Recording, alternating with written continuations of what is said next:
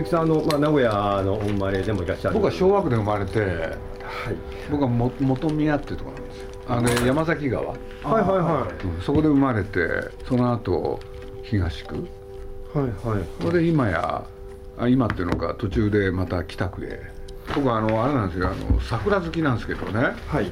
であの山崎川って桜の名所じゃないですか、はいはいはい、それをね生まれてすぐにもう赤ん坊ながらに桜の記憶が残ったんでしょうね。本宮町、はい、元宮なんですよね、ははは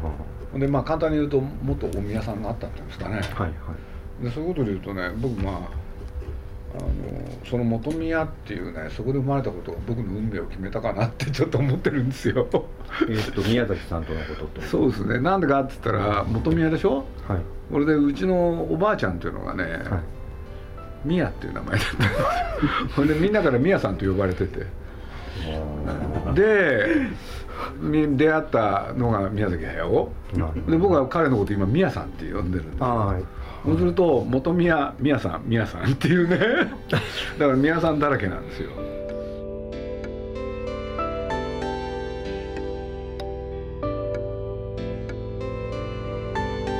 鈴木敏夫のジブリ汗まみれ皆様明けましておめでとうございます。本年もよろしくお願いいたします。さて2019年最初の放送はテレビ塔の歴史と秘話名古屋テレビ塔クロニクルと題してお送りします。この1月から改修に入る名古屋市栄の名古屋テレビ塔の歴史や秘話をまとめた書籍。名古屋テレビ塔クロニクルの特別インタビューにて鈴木さんが故郷名古屋の思い出を振り返ります。まずはこんなお話から。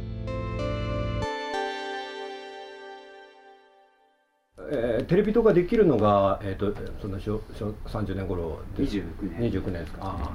だからえっ、ー、と小学生の頃でき始めたって感じだったまあ僕ねそのなんて言ったらいいかな。正確に覚えてるわけじゃないんだけれどまあ我が家ってあのあの親父もおふくろも映画好きで、はい、おふくろが洋画が大好きであ、はいはい、おふくろがああそうでで親父が日本映画が大好きでうんうんうん、で両方に引っ張り回されて、うん。俺で何が言いたいかというと、うん、我が家にテレビがやってくるのは早かったんですよね。でね2人とも映画好きだから、はいはい、そうするとテレビって映画イコール映画ってイメージ？あ、はあ、だからねすぐ親父が購入してこれで近所の人たちがテレビを見に来てる時代ですよね、はい、そうすると当然そのテレビが映るにはやっぱりテレビ塔ですよね。なるほど。はい、はい、これでまあ名古屋の中心でテレテレビ塔っていうのはやっぱりね子供ながらにあの背,、ね、背の高いものって、やっぱり印象残ってますよね。うん、うん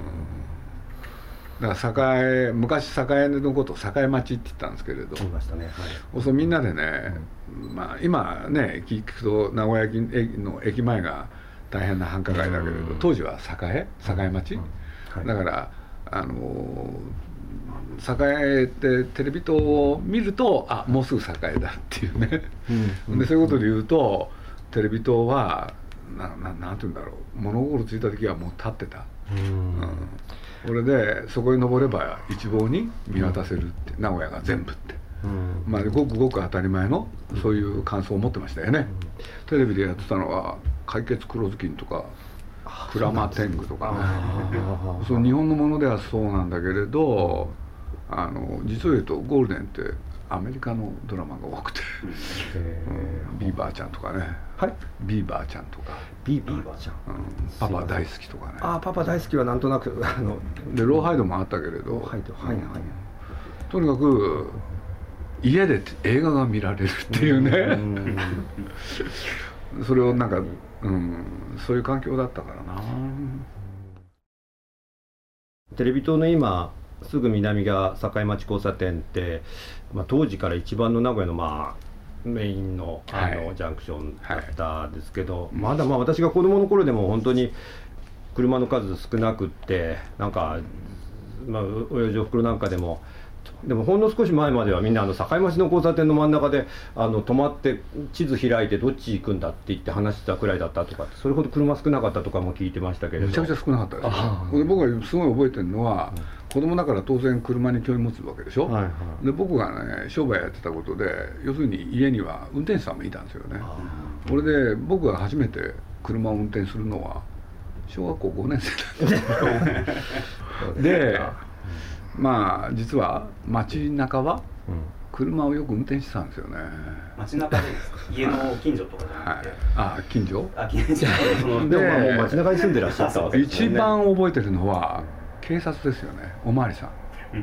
ん。でおまわりさんに会うとおまわりさんが何しろ子供を運転してでしょ？しかも席あ座席のね前の方に体をやってそれで運転してるんですけれど、はい。まあうちにあったのはマツダ K360 ってやつなんですけれどね。そうですね。そしたらあの警察がね気をつけろよって言うんですよ。それだけですよね、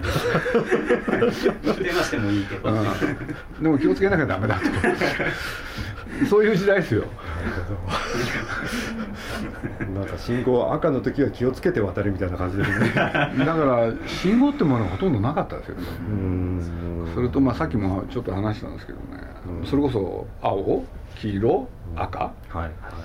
今みたいに矢印がどうしたとかね,、うん。ねそんなの一切ないし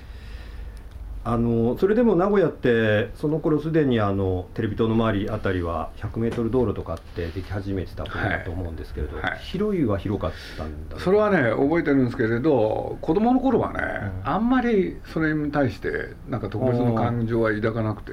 それはむしろあの高校生ぐらいになって、ねで免許取ってそっちを走り始めた時に初めて 100m 道路って大変だなと思ったんですよね。うん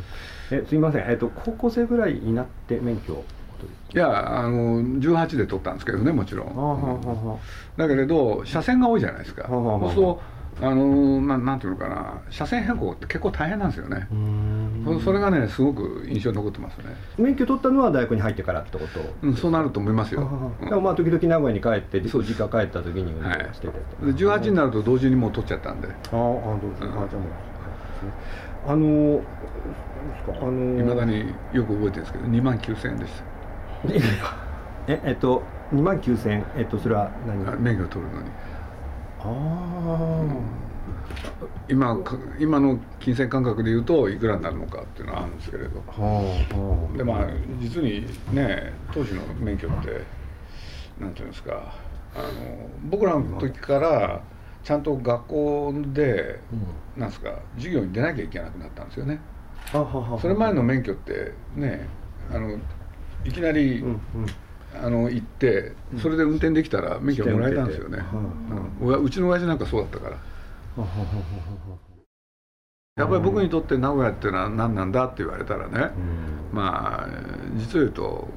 ね子供時代の記憶でその3つあるんですけれどやっぱり一つは僕は徳川園なんですよね。はいまあはい。要するに徳川園でほぼ学校の行き帰りあそこで時間を過ごす。だあからそれが今ねなんかお金を取って入園料を払って入らなきゃいけない。要するにあの子供の天下だった徳川園がそうなってることに対して僕はものすごい寂しさを覚えますね、もっとじゃああの子供だった頃っていうのはもうなんていうかな自由に出入りして子供が自由に出入りするって大人誰もいなかったですよ。あそうなんですか、これでねそれこそあん中でう要するにアジトを作ったりしてん。うん、秘密基地とかいっぱいやりましたよね。ほんでそこにね何を置いとくかっていうと木の上に作ったんですよね、木の上、うん、ほんで当時何だか知らないけどねよくねあの道路にね五寸釘が落ちてて。うん。俺ねそれを拾い集めてねほんで仲間でねかまどを作ってね、う燃やして温めてはあ。それで矢尻作るんですよ。これで弓矢の矢のね先にくっつけてでそれでピシャってやるとかね、これであとね十字手裏剣っていうのをよく作ったんですよね、で針金も何だか落ちてるんですよね。でそれを敵対するね子たちと戦うんですよね、でどうやってそれや使ってたんだろうっていうのはいまだに悩みなんですけれど、うん、だけど僕にとってはその徳川園っていうのは僕を育ててくれたものすごい大きなところ。でこれが一つでしょ、うん、それとやっぱりねいろんなことあるけれど僕はテレビ塔っていうと、うん、あのそばにね、うん、あの愛知文化講堂でしたっけ、あるでしょ、僕実を言うと中学高校生になるとあそこで試写会をいっぱいやる？はいはい、それで僕好きな映画ってそこでいっぱい見てるんですよね。そうするとそういう時にあのその愛知文化講堂行くのに目印はテレビ塔でしたよね僕の子供時代を育ててくれたのは今の徳川園で。これで僕の中学高校時代もう本当にねまあこれラジオで募集をかけてその試写会に当たるんですよね、うん、で毎回必ず当たるんですよ、うん、そうそこでね新作の映画を前もって見る、うん、それが愛知文化行動っていうことに対する思い出なんだけれどそれが必ずね子供だから行くのにねまあ要するに途中で分かるわけですよね。テレビ塔のすぐ横だって、でドラゴンズの方はもうまあね思い気が付いた時には、もうそこから抜けられなくなってたっていう。あのその中学高校の頃でも、えっと、試合とかも見に行かれて？親父に連れられてよく行きましたよ。あジャイアンツ戦大変でしたよ、でなんでかって言ったら当時あの見に行くでしょ、うん、そう親父が外野へ行くんですよね、うん、そう外野ってねあの座席がね全部木でできてて、その頃はまだ木だったそうなんです。で中日が負け始めると、みんなああ荒れるんですよね。でどういうことかって言ったらそれをね剥がすんですよ。木をこの、これで負けが込み始めると相手がジャイアンツでそれに火つけるんですよね。そうするとその試合が中断なんですよ。これであのなんとか試合なんですよ。放棄試合なんですよ。でそれを子供ながらにね見てるのが好きでしたね。それそんなにたびたびあったわけじゃないんですよね。これね一回すごい事件としてあのあの大事な試合だったんですよね。あの新聞にテカテカ出てました。あれとは違う？火事になったこと火事になったこと。あの、まあ、全焼に近いようなことになってそれがその時はまだ木造でその時はあの全焼かどうか僕はそれは分かんないですけどただ子供ながらに見てて怖かった。何度かそその場にいらっしゃった。いました、はい、だから野球って怖いな。だから今こうやってね喋ってて思いついたんですけれどねやっぱり徳川園の思い出っていうのはやっぱり後の僕の仕事にもつながるのかなとかね。なんていう緑も多くてそこの中でこう結構広々として。で変な話ね。まあこれまだあんまり発表するつもりないんですけど今作ってる映画、あるんですけれど、実を言うと徳川園の思い出を宮崎で話したりするとそれがコンコンテに反映したりしてるんですよね、さっきのその釘の話ですよ。ああそれで今の要するに僕がね親父とおふくろじゃなくて映画を見に行ったその試写会？それもやっぱり僕を形作ってくれたんで。それと何とか知らないけれどなんか土臭いものとしてはドラゴンズがあるっていうのか映画の話にも今出たんですけれども例えばあの「風立ちぬ」なんかは名古屋が出てきたりとかっていうのは、ね、ありましたがあのそなんて言うんでしょうね。そういう東区でね僕ね、うん、あの三菱の工場があるじゃないですか、はいはい、さっきあの幼稚園の僕3年目、はい、僕3年間当時通う。いやでも真ん前はねみんなお金持ちなんですよね、だって今振り返るとね信じられないんですけどね。あのせいや君っていう家が歩いて本当3分ぐらいのところにあったんですけれど、うん、野球やろうっていうとね庭でやるんですよね。もともとあ。の終わりっていうのはあのなんだっけ下屋敷かなんかなんですよねあそこねすっごいでかいものですよね。ほんでね世の中ってそういうこと起こるんですよね。僕の隣のうちがねあのすごい何とかじゃないけどお屋敷だったんですけどね、うん、あの日本陶器のああはいはいえあそこのあのなんだっけ何一族でしたっけ？えっと森森村さん。そこのねなんか重役をねやってる方でひ日々野っていう名前でしたけどねそしたらそこのうちものおじさんに僕すごい可愛がられたんですよ。それはよく覚えてますね。ごめんなさい。そそれはせいや君とはまた別？あまた別です。隣の左側の道路に見る人どでかい家でしたけど、はあ。えーと、でも隣ということは、えーと、向かいの高級住宅街とか徳川町の方ではなくて大隣の側こっち側。こっち側にもまあでかいうちはあったあのそんなになかったんですけどその一軒だけなんかね角を全部、なんか広大な土地でしたね、うん、あ後で行ってみたら今かけらも残ってないけれど。これで後に僕は日本陶器の人と付き合うことになる。付き合うというのは。仕事で。あ、はい、でジブリで今ね実を言うと憲武さんから、うん、あのトトロの食器って作ってるんですよ。でこれがねまたねまあ面白いこと起きたんですよね、うん、要するにトトロで食器を作ることになったんですよ、うん、そしたら担当者がね「のりたけっていうことやります」って言うからね、僕のりたけって知らなかったんですよ。で僕はついつい日本刀来てやれって言ったんですよ。ね、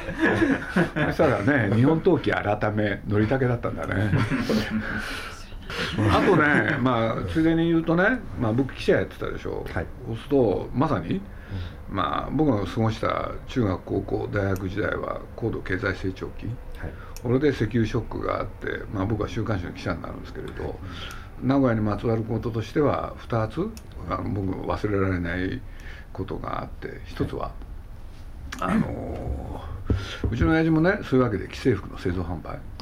これでまあ僕が高校入る大学入る頃辞めちゃうんですけれどね。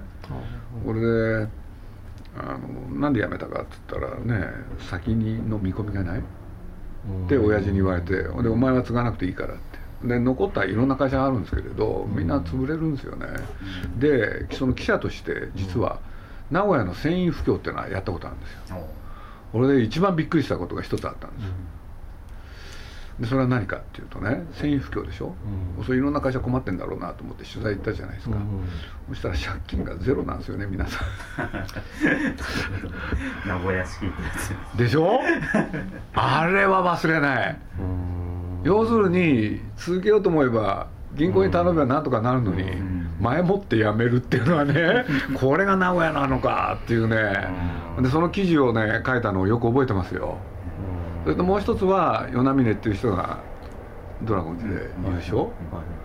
あれも忘れないんですよ。っていうのはあらかじめねマネージャーの方からね監督がね難しい日本語わかんないから「鈴木さん分かりやすい日本語で」って言われたんですけれどその取材したらね「つい大手がかかりましたね」って言ったら「大手って何それ?」って言われて「大手がかかりましたね」って優勝でそしたら「大手それ何?」って言われた、えっとごめんなさい与那嶺さんがそう与那嶺さんそうですか もう一個なんかいつみたいな。そう。だって全然通じなかったんですよ。あだってハワイの人だから。あそうか。外国人だだから日本語全然ダメなんですよ。あそうだったうん、これでも日常会話はできたんですよ。であの人確か背番号37でジャイアンツをクビになって日本に中日に来るんだけどその1年間大活躍なんですよね、それでコーチになって監督になるんですよ。これで中日優勝だって言うんでね。でまあ中日優勝の記事っていうのは僕2本ぐらい書かされて。そうするとね1本がその与那嶺さん。でもう1本がねこれは辛い記事でしたね。あのなんだあのあの時なんですよ。あの読売新聞が名古屋に進出するっていうんで、中部読売新聞。そう。ほんで、まあ、あれねやったのが地産のなんとかっていう社長でしたよね、うん、まあそれはいいんだけれど、そしたらね要するに中日がそれをなんとか邪魔しようとするっていう、それがテーマなんですよ。これでねあんまり取材したくないんですよね。ドラガンズファンとしてはそうしたらねあるね、まあ、僕ら週刊誌だから現地の記者の方にい。ろいろ協力得るんですよ、はい、ある方からね1枚のペーパー渡されて、うん、そのペーパーにね全部書いてあるんですよ。ヒット1本いくらって、うん、チャンスで打ったらいくらって、ホームランはいくらってえそれドラゴンズの？選手。そうすると優勝するためにそういうね、うん、選手だなんていう中日がそういうこと考えたんですよね。そうするとね、それを記事にしなきゃいけないのはつらかったですね。したんです。しました。心を鬼にして。でもね勝ったんですよね、まあうちの子供もそうだったけれど名古屋って合理的ですよね、うんうんうんうん、一番驚いたのはねうちの親父が死んだ時にね、うん、まあ、僕お付き合いの中で中日新聞というところとも付き合い深く、そして読売とも仲良かったんですよ。そうするとね親父死んだでしょ？そしたらね中日新聞ってね誰かが死んだ時はその専門の担当者がいるんですね、そうするとこれ若いんですよ。当時35ぐらい3035ぐらいじゃないかなあいつ岡村君って言うんですけどね、そしたらこいつが絶対の権限持つんですよ。どういうことかって言ったらね、まあ、中日新聞僕、まあね、役員の方はじめ知り合いいっぱいいたでしょ、うん、そう皆さんがねお花を出すとかいろいろあるんですよ、うん、そうみんなねその男に相談に行かなきゃいけないんですよ。なるほど。そうするとね、そいつが決めるんですよ、えーと、葬儀を仕切っちゃうということになるわけです。葬儀を仕切るまではいかないんですけどね、葬儀は僕らの方でやるわけだから、ただお花を出すっていうことだけでも、彼が決めるんですよ。これで新聞の中でこう何をするかってことそしたらね岡村君っていうのは僕に電話してきたんですよ。前から知り合いだったから「読売さんはどうされますか?」って。で一方読売、まあ、日本テレビで僕親しかったんで。で日本テレビのね担当者がね、あのうちの親父が死んだでしょ、そしたらまずねいいですか？自分の部長に話すんですよ、で部長に話すとね部長は局長に話すんですよ。で局長さんはね、うん、役員に話すんですよ、うん、で役員は社長のところに持ってくるんですよ、ね、で社長は会長へ持ってくるんですよ、いいですか、はい、これで当時の会長氏家さんって言うんですけどね。一日待ってと俺が考えるって。でその間にね読売新聞からねその日程で連絡来る入るんですよ、うん、俺であの鈴木さんとこのあれどうすんの？日テレはやり方決めた？って言ったらね日テレ側がね今氏家さんはこういうわけで一日考えるって言ってる、うんうん、言ってるでしょ、うん、そしたらね日テレもねあ読売もね、うん、じゃあうちもそれに従うからって。いいっすか？分かりました？中日新聞はね35歳の若者一人が決めるんですよ。で片やね東京はその上行かなきゃいけない。で結局ねねもう僕はいまだによく覚えてるんだけれど氏家さんがね誰と誰で花出すか、はあ、でそれは3本だったんですよ、うん、ね、そして香典はいくらかって、うん、その頃岡村君から電話かかってくるんですよ「読売どうなりました?」って。僕は3本って言ったらねそしたらね「ちなみにどなたですか？肩書きは何ですか?」って「俺なんだか?」っつったら鈴木さんのお立場考えたら、ね、出過ぎちゃいけないんで、合わせますからって、あそこまで、これで岡村君大変だったらしいんですよ。なんでかいろんな僕の知り合いがみんな出したいっていうのをね全部出せなかったんです花。でもそれはその岡村さんという人がえなんていうかそういうふうにあの根回しをされたと根回しっていうのか堂々とやるんですよ。あそこはうん、だから僕その後ねトヨタさんとも付き合ってねやっぱり面白いですよね。ね何が面白いかって言ったら実を言うと例えば僕ら「風立ちぬ」っていう作品作るじゃないですか、はいはい、そう僕ね、まあ、制作で、まあ、管理っていう仕事があるんですよ、はい、そうすると順調に進んでるかお金はどんなどうなってるかっていうのをね決めなあの見守らなきゃいけない。ほんで僕はね実を言うとその制作の連中っていうのは56人かな？いたんですけれど誰をトップにしようかなって考えるんですよ、で結果ねある女性一番若い、その子をトップに据えたんですよ。はいはい。で僕にとっては当たり前のことだった。ところが、僕のいないところで大騒ぎだったんですよ、でなんであいつがねトップなんだと、これ名古屋的でしょ？トップはね、知識がと経験が必要だけど年齢関係ないですよね。肩書きも関係ない。それが名古屋のやり方ですねそうすると僕は名古屋のやり方をそこへ導入してたんですよ。そうすると東京の人たちにとってはそれはね有しいことなんですよ。これは面白かった。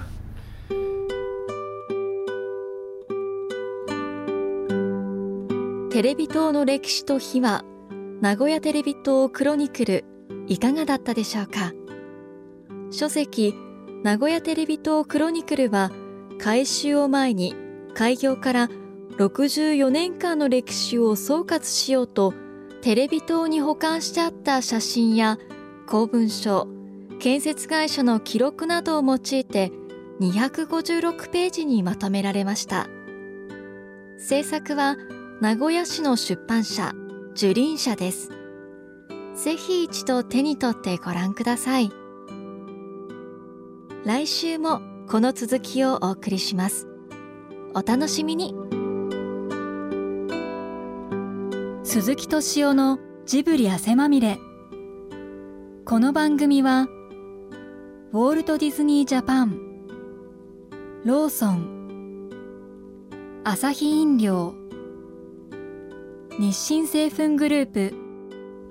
au ブルボンの提供でお送りしました。